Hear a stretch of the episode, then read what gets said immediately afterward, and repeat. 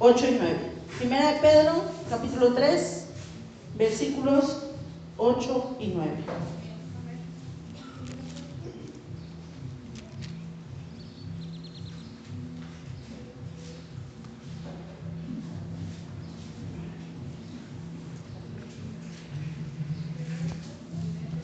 ¿Me indican con un amén si lo tenemos? Primera de Pedro, capítulo 3, versículos 8 y 9. Dice la palabra del Señor, todos juntos, finalmente, sed todos de un mismo sentir, compasivos, amándoos fraternalmente, misericordiosos, amigables, no devolviendo mal por mal, ni maldición por maldición, sino por el contrario, bendiciendo, sabiendo que fuisteis llamados para que le daseis bendición. Amén. Padre bueno y de misericordia, te damos gracias, Señor, porque nos has regalado un día más de vida, nos permites estar aquí nuevamente para, primeramente, alabar tu nombre, Señor, que ya lo hemos hecho por medio de cánticos, pero también alabar tu nombre por medio de la exposición de la palabra, Señor. Sabemos que ella es viva y eficaz y sin duda el que no sale de aquí con una bendición por medio de su palabra es porque no quiere, Señor. Humildemente te pedimos que envíes tu Espíritu Santo para con nosotros. Sabemos que lo tenemos, pero que nos ayude, Señor, a entender tu palabra. Santifícanos por medio de ella, Señor, porque es la verdad. Tu palabra lo es, Señor. Santifícanos en la verdad. Que todos salgamos de aquí con con una bendición enorme, no solo de que lo veamos como una exhortación, sino también como un consuelo, Señor, que seamos felices sabiendo que tú estás con nosotros. Pon un carbón encendido en mis labios y que todo lo que salga de ellos sea para glorificar tu nombre y únicamente lo que tú quieras que mis hermanos conozcan es en esta hora. En el nombre de Jesús te damos gracias. Amén y amén. ¿Pueden tomar su lugar? Bien, aquí hemos leído en la primera carta de Pedro, hemos leído un gran desafío para cualquier cristiano. ¿Por qué? Porque en resumidas cuentas nos dice que hagan lo que nos hagan, nosotros bendigamos a la persona. Dice, sea Sed todos de un mismo sentir, compasivos, amándoos fraternalmente, misericordiosos, amigables, y no devolviendo mal por mal, sino al contrario, bendiciendo a las personas. ¿Por qué?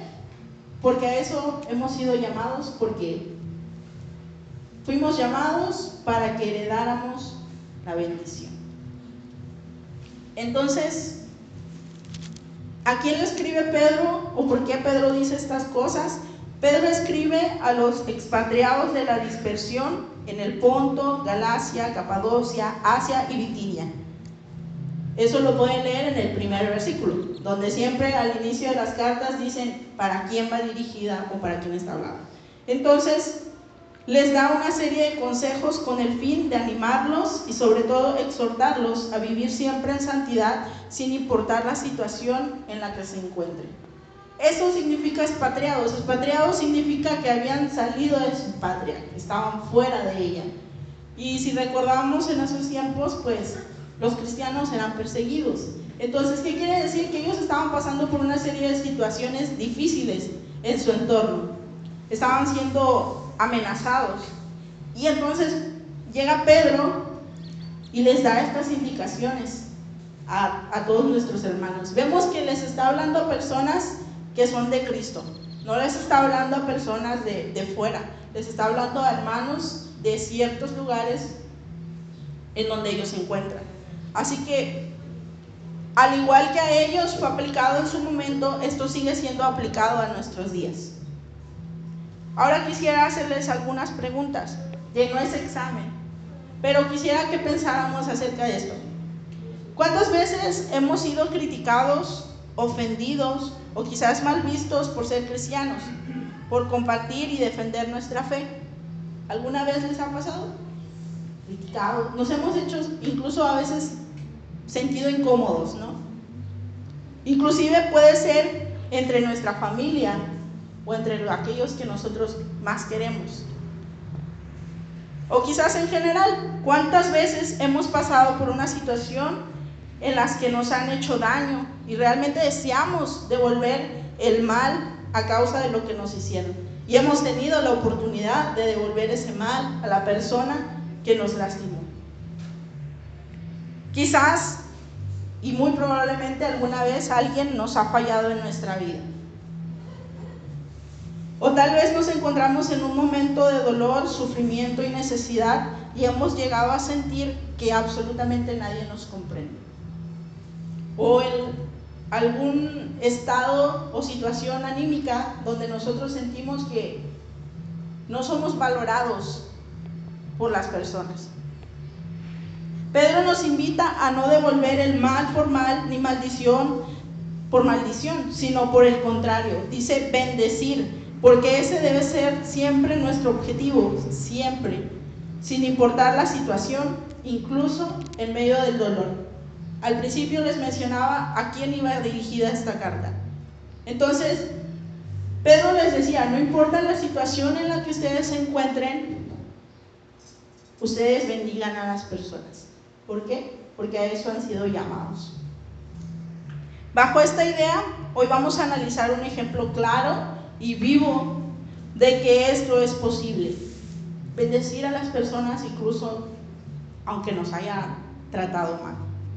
Vamos a ver una porción de la vida de un hombre ejemplar, temeroso de Dios, apartado del pecado, el cual tuvo que padecer muchísimo, pero pese a todo no dejó de amar y honrar a Dios. ¿Saben de quién estoy hablando? ¿De quién, hermana? De Job. ¿Solo se les viene a la mente Job? Pablo. Muy bien. Andan cerca, pero les falta otro nombre por mencionar.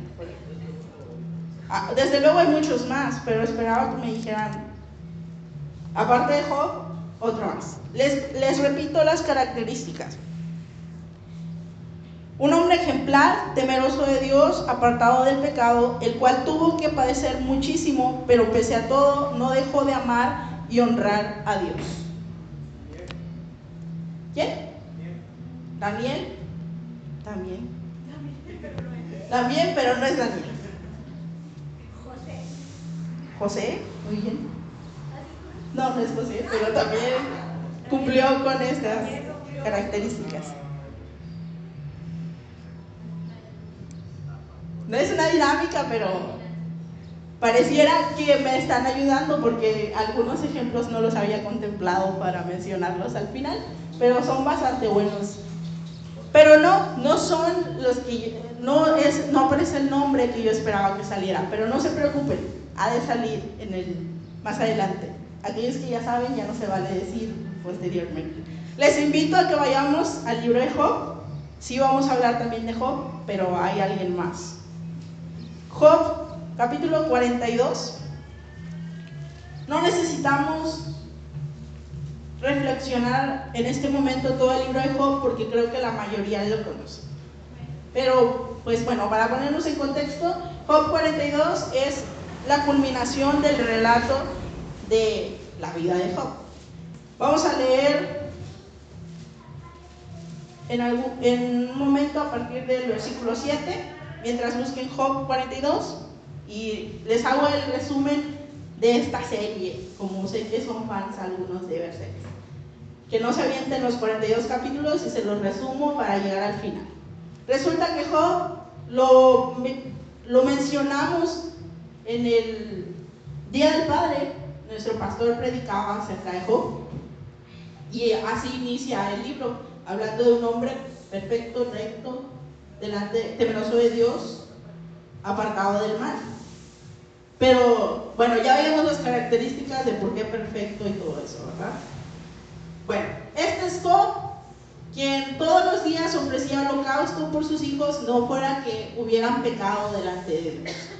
Pasa, avanzamos en la historia, Satanás pide permiso a Dios para atentar contra él, para ver si así Job vaya delante de de Dios. En el transcurso de eso, su esposa le dice que por qué no se muere y maldice a Dios. Y adelante aparecen tres amigos que se juntan, según ellos, con toda la intención de ir a ver a Job para darle consuelo a causa de, que había perdido todo, a sus hijos, todas las riquezas que tenía y pues hasta la salud, porque llega una enfermedad de llagas a, su cuerpo. Entonces nos encontramos con estos amigos que dan una serie de discursos bastante buenos, bastante bonitos, porque es un libro poético y sobre todo que dicen muchas verdades. Pero, ¿qué pasó con estos amigos que tenían la intención de darle consuelo a su amigo? Resulta que nunca, en ningún lugar de los discursos ustedes pueden leer una palabra de consuelo a Job. Solo son críticas, solo son, es que tú eres un pecador y si te arrepientes de tu pecado, pues puede que Dios tenga misericordia de ti. Entonces, no sé si les suene algo conocido, de que alguna vez yo he necesitado de alguien y en lugar de ayudarme o de escucharme o darme una palabra de aliento, pues me acabó, me terminó de acabar a como yo me sentía. Entonces eso pasó con Job. Job también da una serie de, mensajes a Dios diciéndole que no entiende por qué él está pasando por esto. Pero nunca, nunca falla delante de Dios, nunca falta delante de él.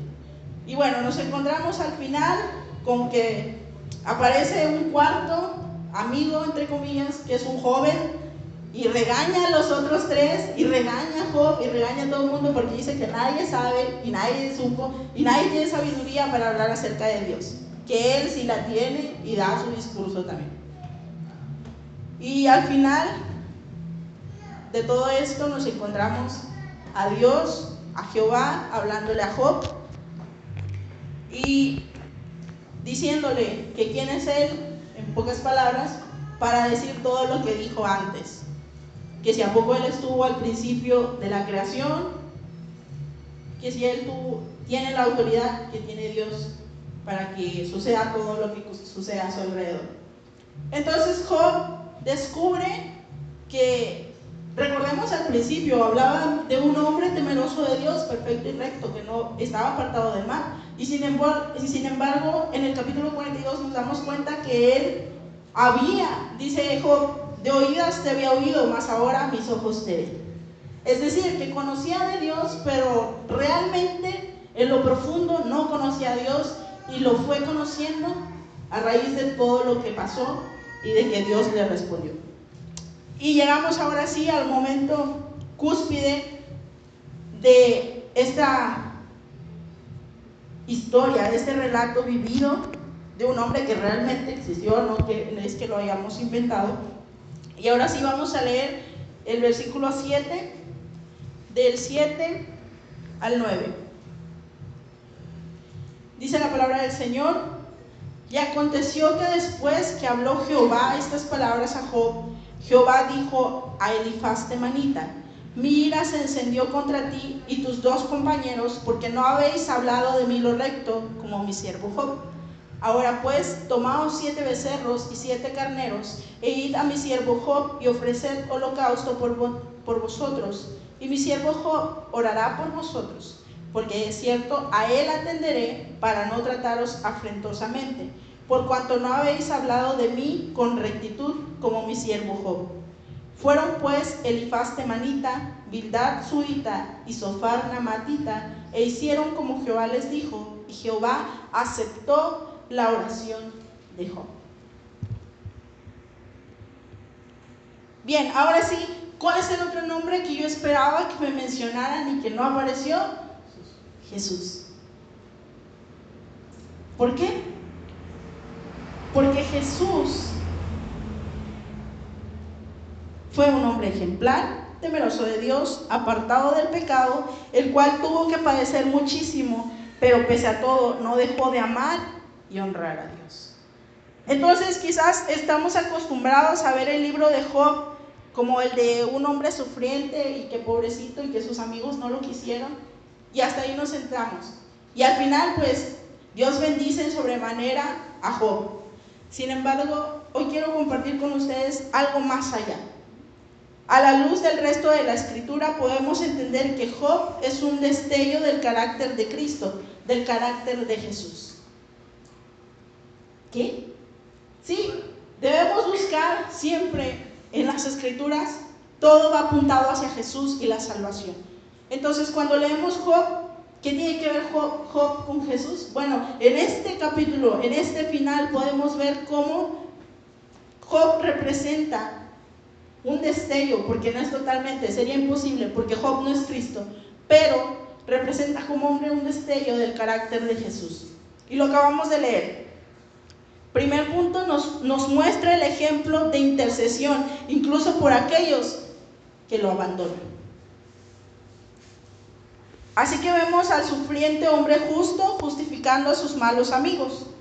Jesús es verdaderamente el inocente que sufrió para luego interceder y salvar a sus amigos que lo abandonaron. Cristo es el que verdaderamente pasó por toda clase de sufrimientos, siendo inocente, sin pecado y perfectamente obediente a la voluntad de Dios. Entonces, ¿qué acabamos de leer? Pues después de hablar con Dios y dejó reconocer que también había hablado porque no sabía lo que decía, Dios da una ordenanza a estos tres hombres y les dice que solo por Job es que ellos van a ser perdonados por la forma en cómo hablaron. Es decir, no importa lo, si ellos llevaban los siete becerros y los siete holocaustos por sí mismos. Era Job quien tenía que interceder delante de Dios por ellos. Y veamos especial atención aquí. Job pudo haber dicho, ¿por qué si no viste cómo me trataron, aquellos que me iban a dar consuelo nunca me consolaron. Y viene aquí lo que yo les mencionaba hace un momento. Job tuvo la oportunidad de devolver el mal por mal. Job pudo haber dicho a Dios que no. ¿Y qué le hubiera dicho Dios? No lo sé. Pero, o sea, Job como hombre pudo haberlo hecho. Sin embargo, miles de años atrás, antes de que Pedro escribiera esto, Job ya lo había practicado. No devolvió mal por mal, sino que provocó una bendición en la vida de estos tres hombres que se decían sus amigos. Entonces vemos que la palabra se cumple incluso en años anteriores a lo que fue escrito. ¿Y qué hizo Jesús? Jesús hizo exactamente lo mismo. Jehová se encendió en ira, como dice en el capítulo 7, no solo contra los dos compañeros más, aparte del amigo de Job, sino que estaba encendido en ira por toda la humanidad a causa del pecado. ¿Y qué había que pasar? Ningún sacrificio de ningún animal iba a ser suficiente para que nosotros pudiéramos ser salvados. Solo fue por el sacrificio de Jesús en la cruz. Jesús también tuvo la oportunidad de decir, no, Señor. Ve esta humanidad cómo está perdida, ve cómo han tratado a tu hijo. Recuerden la oración de Jesús en el Getsemaní. Y aún con todo, Jesús en la cruz del Calvario expresó, consumado es. Entonces, nos dan muestra el ejemplo de la intercesión incluso por aquellos que nos abandonan. Job conoció a Dios en medio del sufrimiento, pero Cristo nos abrió el camino por medio de su sufrimiento para que nosotros conozcamos a Dios. ¿Entendemos esto? Job conoció a Dios, recuerden lo que les mencionaba hace unos minutos. Job no lo conocía plenamente, solo una parte. Y lo conoció por medio del sufrimiento de todo lo que él pasó. Sin embargo, nosotros conocemos a Dios gracias al sufrimiento de Jesucristo. Ya no hemos tenido que pasar por lo que Él pasó. Ahora, en medio del dolor que probablemente podamos pasar en algún momento de nuestra vida, con alguno de los ejemplos que les mencioné antes, podemos correr hacia nuestro intercesor que se compadece por nosotros cada día, cada minuto, cada segundo. Cuando nosotros lo queramos, Jesús está ahí para nosotros. Y recordemos que es Jesús, no es nadie más. La palabra de Dios dice que no hay otro mediador entre Dios y los hombres que Jesús. Dios permitió el sufrimiento de Job lo permitió. Pero en el caso de Jesús, Dios orquestó el sufrimiento de Jesús. Porque Dios era malo, no, porque era necesario que fuera cumplido para que nosotros fuéramos reconciliados con Él. El objetivo fue la reconciliación con el Padre. Pero en este contexto nosotros podemos pensar, bueno, si Jesús ya sufrió por mí, ¿por qué yo estoy sufriendo ahora? ¿Por qué hay enfermedades? ¿Por qué existe maldad en el mundo? ¿Por qué? Porque el enemigo sigue siendo el príncipe de este mundo. Porque las personas toman sus propias decisiones y desde luego van a tener sus propias consecuencias. Y sí, hay terceros afectados a causa de nuestras consecuencias. Y lo podemos ver en nuestra propia vida. ¿Qué personas han sido afectadas a causa de las decisiones que nosotros hemos tomado? Es imposible que digamos la clásica frase de la juventud en algunos casos, eso de, es mi vida, no te metas. ¿Por qué? Porque sí, es tu vida aparentemente, pero si no se meten quien sea que te está dando el consejo, puede resultar afectada a esa persona también.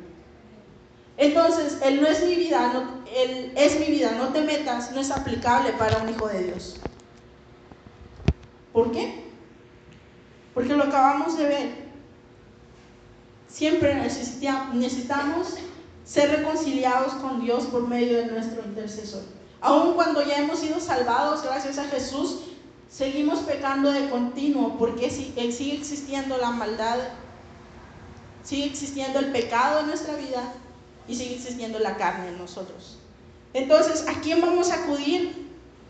Como en este caso, los tres hombres fueron a Job porque Dios así lo demandó, porque en ese entonces no estaba Jesús. Pero ahora tenemos a Jesús como nuestro mediador. Y es gracias a Él que Jehová acepta la oración de Él. Y veamos algo claro. Dios, Jesús intercede desde antes de que esto pasara. Juan 17 es la oración eh, maravillosa de Jesús por sus discípulos y veamos lo maravilloso que es esto. En todo el capítulo es la oración de Jesús orando por los discípulos, pero no solo por los de ese momento, sino por los que habrían de venir después, incluyéndonos a nosotros. Entonces, vemos a un Jesús intercesor incluso antes de cumplir con el mandato por el cual él había venido aquí a la tierra. ¿Me explico? Entendemos esto. Jesús siempre ha estado intercediendo por nosotros, incluso antes de que esto fuera cumplido. El segundo punto que quiero compartir con ustedes es que pese a todo el dolor, el sufrimiento y el abandono que ellos pasaron, esa condición no fue eterna. Dios restaura. Vamos a leer Job, capítulos 42, versículos del 10 al 11. Dice la palabra, y quitó Jehová la aflicción de Job cuando él hubo orado por sus amigos, y aumentó al doble todas las cosas que habían sido de Job. Y vinieron a él todos sus hermanos y todas sus hermanas, y todos los que antes le habían conocido, y comieron con él pan en su casa, y se condolieron de él, y le consolaron de todo aquel mal que Jehová había traído sobre él, y cada uno de ellos le dio una pieza de dinero y un anillo de oro. Entonces, ¿qué pasó con Job? Fue restaurado. Fue restaurado de todo el sufrimiento que le había pasado, del abandono de sus amigos, incluso del dolor de que su esposa le dijera, ¿por qué no te mueres y maldices a Dios? Humanamente, si a nosotros nos, nos miran feo, ya nos sentimos, nos duele que alguien que nosotros queremos nos trate mal. Entonces, ¿qué pasó por Job? Y a pesar de todo eso, Dios restauró la vida de Job. Pero también hay una restauración para Jesús. Vamos a leer Isaías 53, versículos del 10 al 12.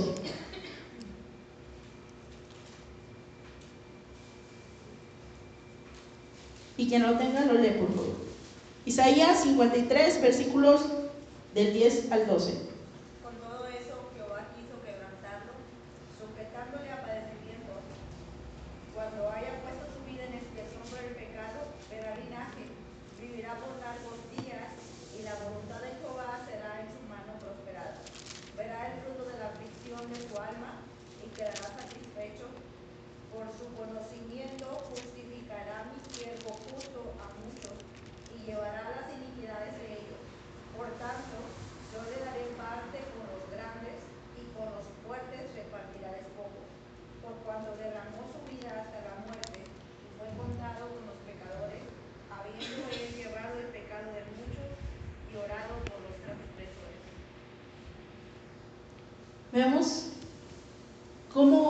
La vida de Jesús es restaurada.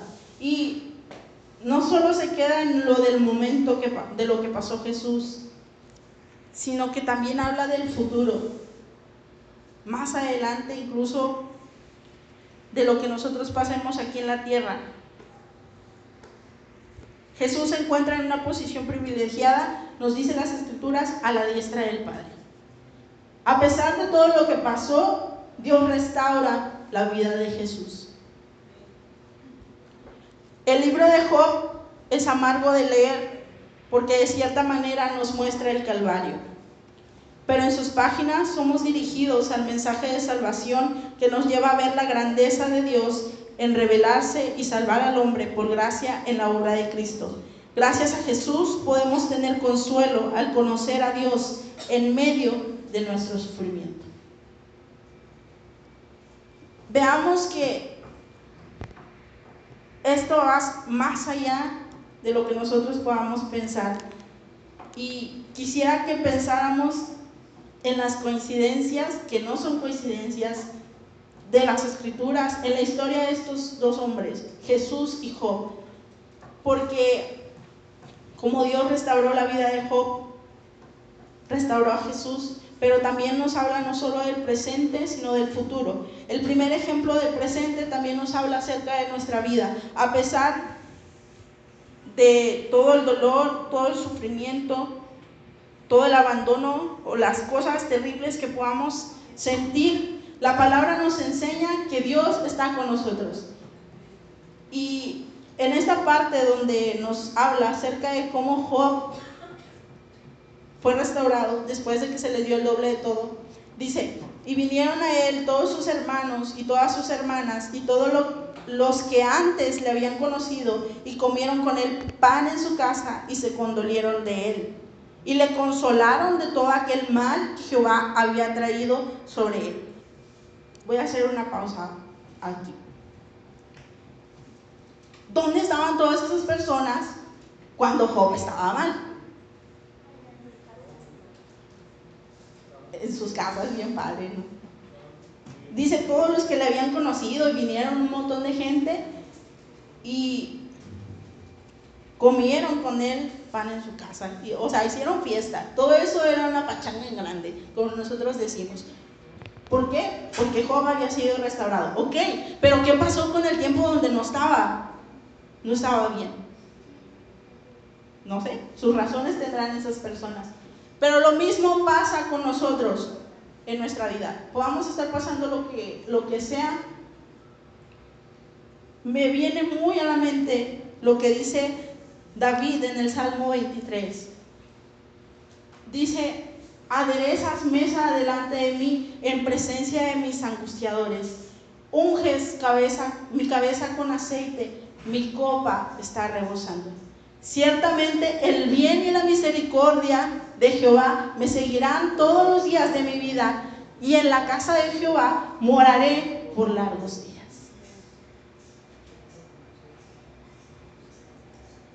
¿Quién nos dice aquí la escritura? Incluso podemos comer con aquellos que en algún momento nos angustiaron. Pero con todo, Dios está rebosando tu copa. ¿Qué quiere decir? Te está multiplicando por mil las bendiciones.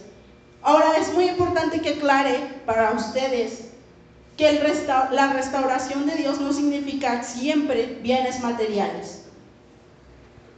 Porque quizás nuestra vida está pasando por sufrimientos, por dolencias, por necesidades. Y van a decir, no, pues es que Diana predicó que Dios restaura y yo sé que Dios me va a dar el doble. Porque a Job se la dio. Eso es mentira. ¿Cuál es nuestra restauración? Si no es aquí en la vida, incluso en la sanidad, digámoslo, de una enfermedad que yo tenga. Tengo una restauración mayor que es la vida eterna. En la presencia de Dios. Esa es la restauración completa. Donde este cuerpo corruptible va a ser cambiado por uno incorruptible. Y entonces me gozaré, me gozaré en la presencia de Dios. Amén. Esa es nuestra restauración. Y al igual que Job, quizás no tengamos un banquete y quizás no podamos decir como David, aderezas mesa delante de mis angustiadores. Sin embargo, nuestra copa está rebosando porque Dios está con nosotros. Porque Él nos guía en medio de nuestras dificultades. Este es el presente, tanto para Job como para nosotros. Pero hay un futuro que es mucho más grande. Y este es el banquete de Jesús. Jesús también tendrá su banquete. Y también habrá personas que vendrán y lo alabarán y le consolarán, comerán con él. Y dice la última parte del versículo 11, y cada uno de ellos le dio una pieza de dinero y un anillo de oro. Bueno, si, si Job ya había sido bendecido, ya se, se le había dado el doble, como que por qué la gente iba y le llevaba dinero. O le llevaban cosas, piezas de, de oro, un anillo de oro. ¿Por qué? Porque la gente estaba feliz, porque quería dárselas a Job. Sin embargo, la similitud con la vida de Cristo sigue, sigue mostrándonos algo que va a suceder en el futuro. Y esto es aquel lugar que encontramos en Apocalipsis, ese libro que muy pocas veces queremos leer, nos muestra la historia que ha de venir. El capítulo 4 nos dice en los versículos 2, y 2 al 4, y al instante yo estaba en el Espíritu, y he aquí un trono establecido en el cielo, y en el trono uno sentado. Es Apocalipsis 4. Versículo 3. Y el aspecto del que estaba sentado era semejante a piedra de jaspe y de cornalina, y había alrededor del trono un arco iris, semejante en aspecto a la esmeralda. Y alrededor del trono había 24 tronos, y vi sentados en los tronos a 24 ancianos, vestidos de ropas blancas, con coronas de oro en sus cabezas. Versículos 10 y 11. Los 24 ancianos se postran delante del que está sentado en el trono y adoran al que vive por los siglos de los siglos y echando sus coronas delante del trono diciendo, Señor, digno eres de recibir la gloria y la honra y el poder, porque tú creaste todas las cosas y por tu voluntad existen y fueron creadas. Capítulo 19, versículos del 6 al 9. Y oí como la voz de una gran multitud, como el estruendo de muchas aguas y como la voz de grandes truenos que decían, aleluya, porque el Señor nuestro Dios Todopoderoso reina. Gocémonos y alegrémonos y démosle gloria, porque han llegado las bodas del Cordero y su esposa se ha preparado, y a ella se le ha concedido que se vista de lino fino, limpio y resplandeciente, porque el lino fino es las acciones justas de los santos. Y el ángel me dijo, escribe, bienaventurados los que son llamados a la cena de las bodas del Cordero. Y me dijo, estas son las palabras verdaderas de Dios. Hay un banquete para Jesús, como Job lo tuvo en su momento. Y qué curioso que aquellas personas que en un principio no creían en Jesús, estaban apartadas de Él, en medio de su angustia, ahora serán las que vengan y coman con Él a la mesa. Una vez que han creído en Él. Y en lugar de anillos de oro para Él y piezas de dinero, se le arrojan coronas. Porque Él es el que está sentado en el trono. Entonces, mis hermanos, Job revela que humanamente es posible perdonar, servir y amar a pesar de que nuestros amigos o las personas que queramos nos fallen. Intercedió por ellos y no devolvió el mal por mal, sino que causó bendición en sus vidas al ser perdonados por Dios. Y vemos a lo largo de las escrituras que no solo existe Job y no solo existe Jesús. Ustedes mencionaron varios al principio. Tenemos a Daniel, tenemos a José. José que fue vendido por sus hermanos. Un tiempo más adelante sería el que salvaría a su familia. Y no solo a su familia, salvaría a todo un pueblo después. No devolviendo mal por mal, cumplió el propósito mayor para el que Dios lo había creado. Pero veamos el punto clave. José también tuvo la oportunidad de devolver mal por mal. Y sin embargo no lo hizo y cumplió con el propósito que Dios había establecido en su vida. Y quizás mientras leíamos ustedes se preguntaron quiénes son los 24 ancianos del Apocalipsis.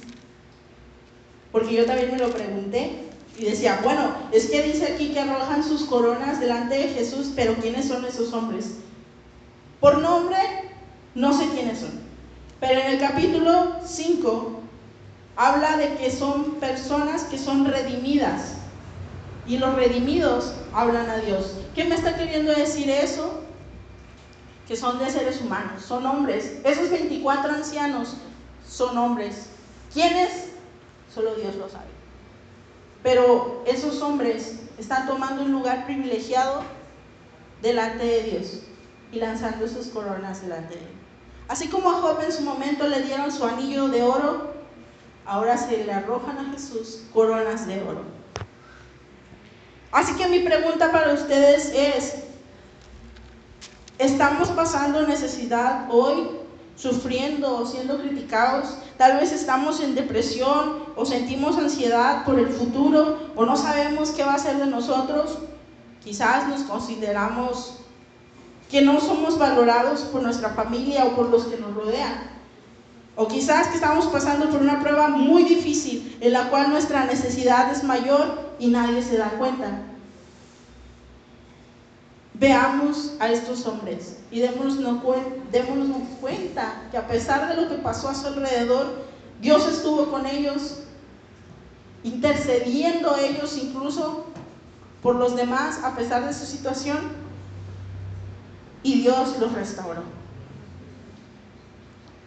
Dios es un Dios que tiene pensamientos más altos que los nuestros, es un Dios vivo, y que es digno de nuestra confianza mientras aguardamos el día en que le veremos cara a cara cuando no habrá más llanto ni más dolor. Jesús no prometió que íbamos a ser felices en esta tierra. Al contrario, Él dijo, en el mundo tendrán aflicción, pero confíen, yo he vencido al mundo. Dios nos invita, exhorta y anima, pese a todo, a orar por quien nos maldice, a alabar su nombre y honrarlo pese a la necesidad y aún en medio del dolor, recordar que encontramos consuelo en Él.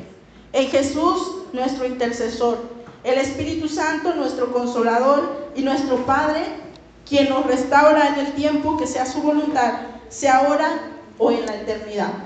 Tenemos una esperanza bienaventurada, la cual no nos será quitada porque hemos elegido la mejor parte. Les invito a que nos pongamos de pie y estemos orando al Señor, agradeciéndole por esta palabra. Y si en su corazón siente que, como Job, no entiende por qué le está pasando lo que le está pasando, vea la historia de este hombre. Pongámonos a cuentas con Dios. Agradezcámosle a Jesús porque no nos devolvió mal por mal porque nosotros podamos tener el carácter de estos hombres, ser imitadores de Jesús y tener un carácter igual al suyo, que no seamos indiferentes ante las necesidades de quienes nos rodean.